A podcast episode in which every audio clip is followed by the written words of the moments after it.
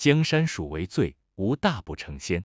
我是您的好朋友蜀大仙，欢迎收听蜀大仙的三分钟快闪探索之旅。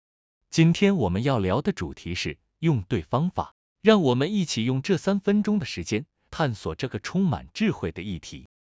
人生中很多时候，成功与否往往取决于我们所选择的方法。现在，让我讲述一些伟人或名人的故事，来启发大家吧。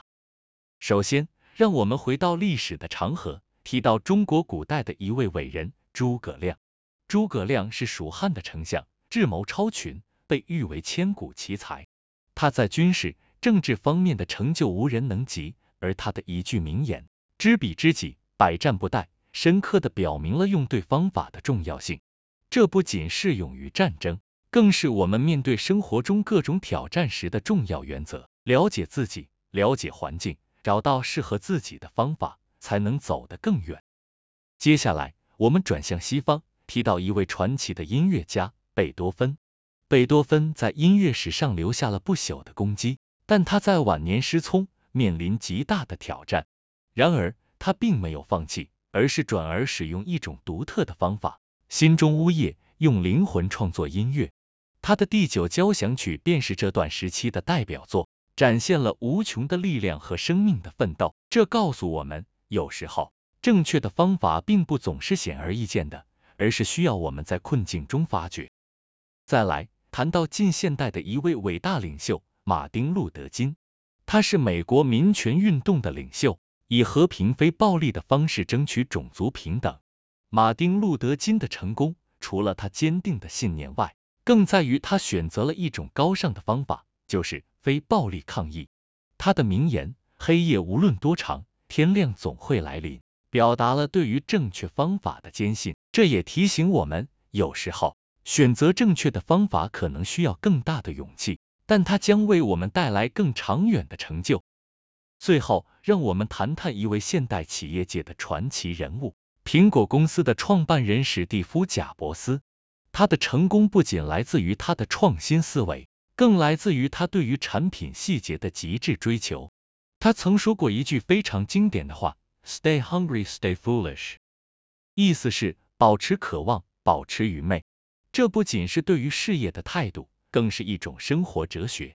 保持渴望，保持愚昧，这意味着我们应该保持对于新事物的渴求，保持对于未知的好奇，不怕冒险，勇于尝试。这并不是说要盲目冒险，而是在冒险中找到平衡。用正确的方法面对挑战，而这种方法使得苹果成为全球最成功的科技公司之一。